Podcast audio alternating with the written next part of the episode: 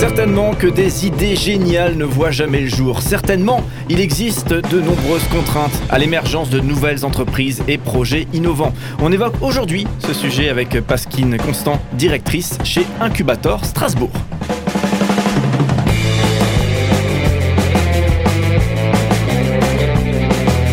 Cinq colonnes à la notre invité de la semaine. Pasquine Constant, euh, bienvenue, bonjour. Bonjour. Voilà, on est avec vous euh, toute cette semaine. On parle de start-up, on parlait hier d'incubation, donc ce, cet accompagnement finalement que, propose Incubator, euh, l'entreprise dont vous êtes la directrice à Strasbourg. Et Incubator, il y en a d'autres dans d'autres villes en France. on en a dénombré, je crois, 7-8 hein, en, première ce, lundi.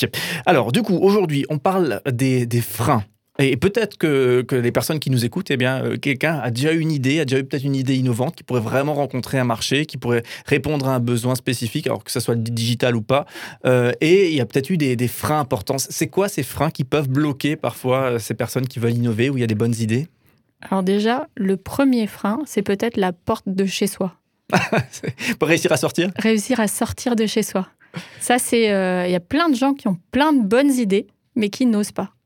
Donc, euh, qui se disent euh, non, mais ça va pas marcher, puis je vais pas. Et, puis, euh, et alors, ils gambergent, ils, pensent longtemps, longtemps, longtemps, longtemps à leur idée. Et puis, pourtant, ils sont persuadés. Puis, quand elle apparaît à la télé, ils se disent oh, mince, il y a quelqu'un qui l'a fait, j'aurais dû y aller. Donc, ça, il y a vraiment. ça, c'est sûrement un premier gros frein c'est la peur de se lancer. Et peut-être la peur de, de, de, se lancer trop tôt. ou c'est pour ça qu'il y a souvent, on parle souvent de. Si on s'est lancé et que le produit était parfait, c'est qu'on s'est lancé trop tard. Et, euh, mais là, il y en a beaucoup qui ont peur de se lancer trop tôt. Donc, euh, potentiellement, ça, c'est une première euh, raison pour ne pas passer la porte. La deuxième raison pour ne pas passer la porte, c'est j'ai une idée géniale, mais faut surtout pas que j'en parle parce qu'on ne sait jamais, quelqu'un pourrait me la piquer. ça, c'est un frein. Ça, c'est un vrai frein. C'est, mais est-ce qu'on peut signer un NDA tout de suite? Ça veut dire un papier qui dit je vais vous donner mon idée, je vais vous parler de mon idée, mais surtout, vous n'en parlez à personne et surtout, ça reste confidentiel, etc. Donc, quel que soit le type d'idée, ça peut s'entendre pour certaines problématiques quand il y a euh, des brevets derrière potentiels et qu'on est dans du, euh, des objets, mais euh, la plupart du temps, quand on nous dit tu n'en parles pas, et au moment où la personne nous en parle, je ne vais pas dire une fois sur deux, mais presque, j'avais déjà entendu exactement la même idée euh, le trimestre d'avant. Donc c'est quand même, euh, faut, faut se lancer, faut pas avoir peur. Et c'est pas parce qu'on en parle à son voisin que le voisin va l'apprendre. Parce que la plupart du temps, les gens, ils ne prennent pas les idées des autres. Bon, alors le problème, c'est qu'il y a eu Facebook. Hein. Mais, euh, euh il y a eu un problème de chippage d'idées. Mais la plupart du temps, les personnes euh, qui vont jusqu'au bout, c'est celles qui veulent vraiment aller jusqu'au bout, quoi. Et, et pour ça, elles peuvent pas y aller toutes seules dans leur cave ou dans leur garage, ou alors elles développent mais sans marcher, sans personne, tout seul. Et donc ça, c'est un premier, c'est un vrai premier frein.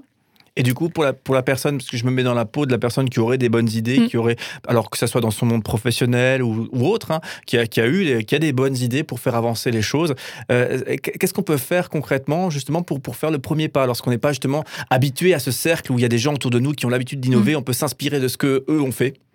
Alors, il y a, y a, pas mal de choses. Hein. Il, y a des, y, a des vidéos en ligne. Déjà, on peut commencer par aller regarder euh, les super vidéos de Rémi Perla euh, sur euh, comment monter sa start-up et toutes les questions qu'on se pose quand on va monter une start-up. Elles sont vraiment, vraiment chouettes.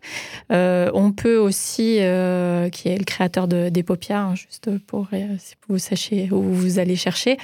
et donc, on peut, on peut aller regarder déjà sur Internet. Ensuite, l'écosystème en Alsace est très riche. Donc, il y a pas mal d'événements autour de l'innovation donc regardez, euh, suivre ce qu'Alsace Digital fait, parce qu'Alsace Digital fait plein d'événements, euh, notamment à Strasbourg et euh, dans toute l'Eurométropole. Et, et, donc il y a plein plein d'événements pour quand on est curieux et qu'on veut savoir comment on monte une start-up, quels sont les interlocuteurs qu'on doit rencontrer, comment est-ce qu'on peut se faire aider, parce qu'il y a beaucoup de mentors, beaucoup de bénévoles, il y a beaucoup d'événements autour de, la start-up et qui sont ouverts. Donc, il faut juste passer le, cran de la peur. Donc ça, c'est il y, a, y, a, tout le temps des événements. Moi, si je pouvais, j'irais tous les soirs à d'autres événements. Ça, c'est soit en ligne, soit dans la vraie vie c'est euh, tous les lieux d'innovation à Strasbourg euh, sont, euh, proposent des événements qui permettent de comprendre comment ça fonctionne. Justement, se mettre en réseau, quoi, finalement, se pour, mettre en pour démarrer. Ok. Sans, sans, forcément dévoiler quoi que ce soit, hein, mais déjà comprendre. C'est une première étape.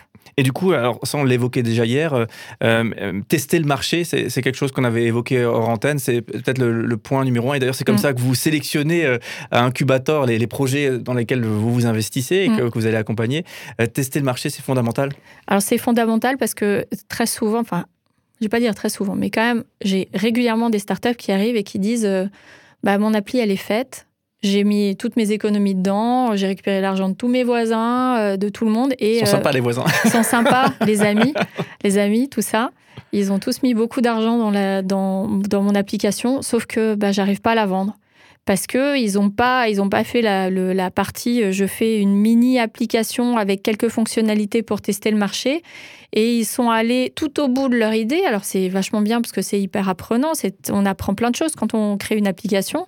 Mais ils n'ont pas testé le marché. Donc ils mettent leur application ou leur site internet ou euh, ce qu'ils ont imaginé. Ils le mettent en ligne et il n'y a pas de marché. Donc euh, ça, c'est un vrai un blocage, c'est qu'ils arrivent, ils, sont, ils disent j'ai besoin de fonds. Mais non, en fait, tu as besoin d'un marché. Donc euh, ça, c'est un vrai, un vrai frein. De gens qui veulent ce euh, produit, quoi, finalement. Euh, ouais, mm. c'est ça. Il faut vraiment, c'est essentiel de pouvoir passer par une première étape, qui est une, étape où on met pas beaucoup d'argent, mais on teste le marché, quoi. On regarde si ça fonctionne. Et après, ouf, on grandit.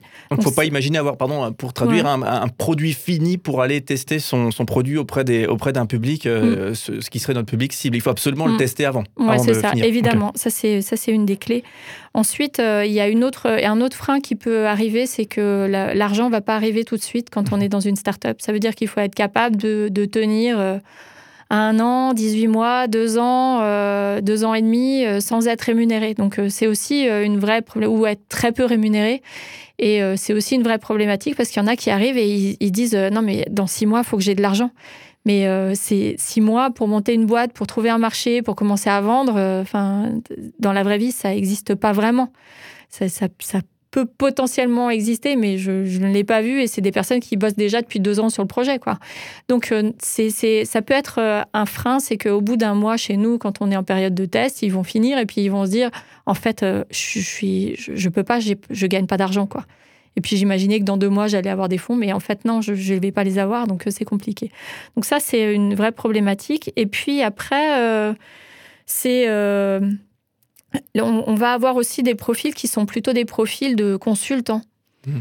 Donc, euh, qui ont des, super bonnes idées, mais qui vont rencontrer, euh, quand ils vont tester avec nous, ils vont rencontrer plein de boîtes différentes et ils vont avoir plein de solutions différentes à chaque fois.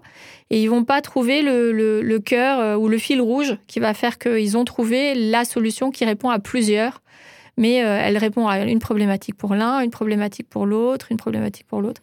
Donc ça, c'est des profils un peu particuliers et qui font plutôt des, entreprises classiques que, euh, qu'une start-up. Ils n'ont pas de produits à eux, mais ils proposent des, solutions pour les autres, finalement, à chaque fois adaptées. Mmh. Mmh. Ou, ou euh, des startups qui, qui sont plutôt des... Enfin, qui vont être des SS2I et enfin, potentiellement elles vont pas atterrir chez nous parce que c'est pas le c'est pas notre modèle de start-up on va dire. Alors SS2I, il faut traduire. C'est des sociétés dans l'informatique, dans le développement. Euh, euh, ensuite, euh, on a aussi les, des startups qui arrivent et qui pensent que tout a déjà été, enfin des, porteurs de projets et qui se disent je porte un projet et en fait tout a déjà été développé, imaginé, etc. Et donc ils n'arrivent pas à trouver l'élément différenciant. Ouais, ça, c'est une vraie réalité, je crois, très transversale aujourd'hui. Euh, lorsqu'on veut créer quelque chose, alors, ça soit peut-être des jeunes qui créent même des, vidéos euh, sur, euh, voilà, que ce soit d'autres qui créent des entreprises ou des projets, etc. On a cette sensation avec le net qui est tellement vaste, le monde qui est devenu tellement vaste, que, que tout a déjà été fait. Mm. Mm. mais en fait, non. Parce qu'il y a des. non, ouais, non c'est sûr, il y a des innovations tous les jours. Donc des innovations techniques, des innovations. il faut juste être vraiment curieux et regarder ce qui se passe pour pouvoir passer au-delà de ça. Et puis se dire, alors il y a, un vrai, il y a un vrai point. On en a parlé déjà il y a deux jours, je crois, sur la partie agilité. Il faut pouvoir changer de ce qu'on avait en tête. Donc on arrive, on a une idée, et puis en fait le marché il répond pas à ce qu'on avait comme idée, et donc il faut pouvoir bouger. Et c'est vraiment, vraiment important parce que on peut venir avec une idée qui était son idée propre. Il faut savoir lâcher prise sur son idée propre parce que potentiellement, elle peut ne pas fonctionner du tout, quoi. Beaucoup de freins. Et dans ces freins-là, c'est tous ces freins-là que vous rencontrez justement chez des, innovateurs? Un, mix? Est-ce qu'il y en a un qui tout particulièrement est présent? Ou c'est ce côté de la, de la porte qu'on essaye de, pousser aussi, de sortir de chez soi d'abord? Ah bah, Je ne sais pas s'il y en a un qui est plus important que l'autre. J'ai l'impression que je les ai déjà tous rencontrés. Il y a euh, beaucoup, globalement, beaucoup de peur de se lancer aussi. Hein. Juste euh, la peur de se lancer. C'est lancer, c'est monter sa boîte quand même. Euh, c'est pas, c'est très engageant pour beaucoup dans beaucoup de situations. Donc c'est beaucoup de temps, c'est des nuits, des jours. Enfin, faut, faut y aller. Alors, du coup, là, on a parlé de, tous ces freins et on espère euh, en avoir levé l'un ou l'autre hein, pour ceux qui ont envie d'y aller, donc euh, de, créer, d'innover, de lancer sa start-up.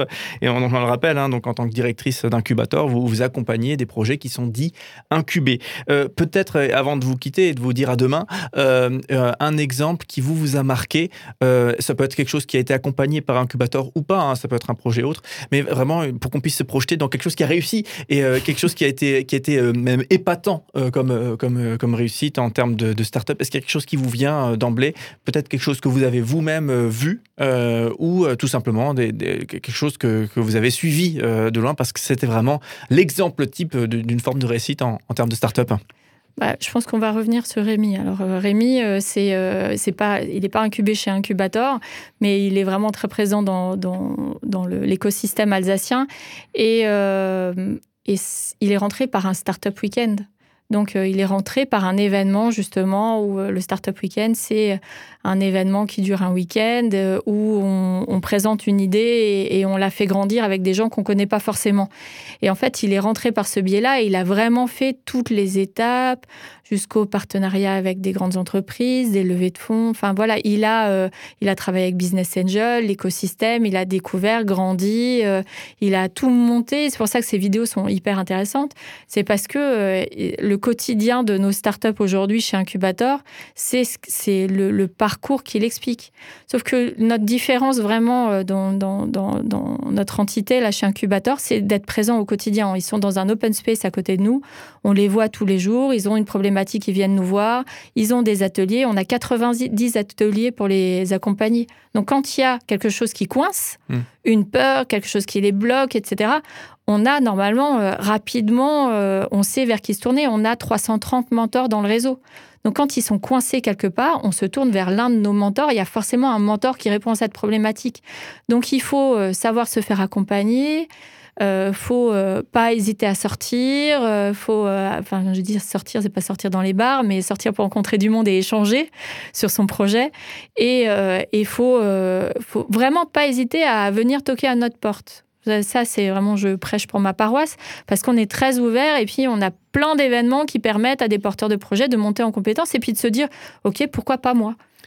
Est-ce qu'on peut rappeler, le, puisqu'on parlait du fameux Rémi qui a été évoqué deux fois, Rémi mm. Perla est-ce que, Effectivement, hein, ces, vidéos euh, sont tout, ça, tout, à fait extraordinaires. Est-ce qu'on peut rappeler le, nom de, son, de sa boîte? Epopia. Epopia. Puis c'est des, histoires pour les enfants. Hein, et donc vraiment, c'est passionnant. Si vous avez des enfants, euh, allez voir Epopia. Euh, vous allez sûrement euh, bien trouver un produit qui pourrait vous intéresser justement pour inviter les enfants à la lecture. Hein, ça fait. c'est exactement. Leur apprendre la lecture ou les inviter à écrire, à écrire et à lire.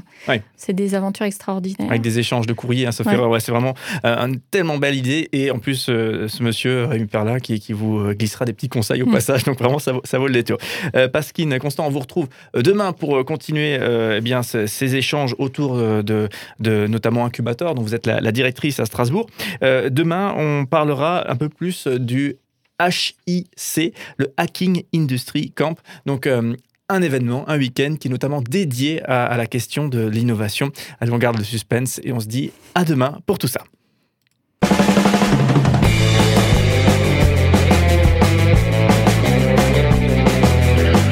5 colonnes à la notre invité de la semaine.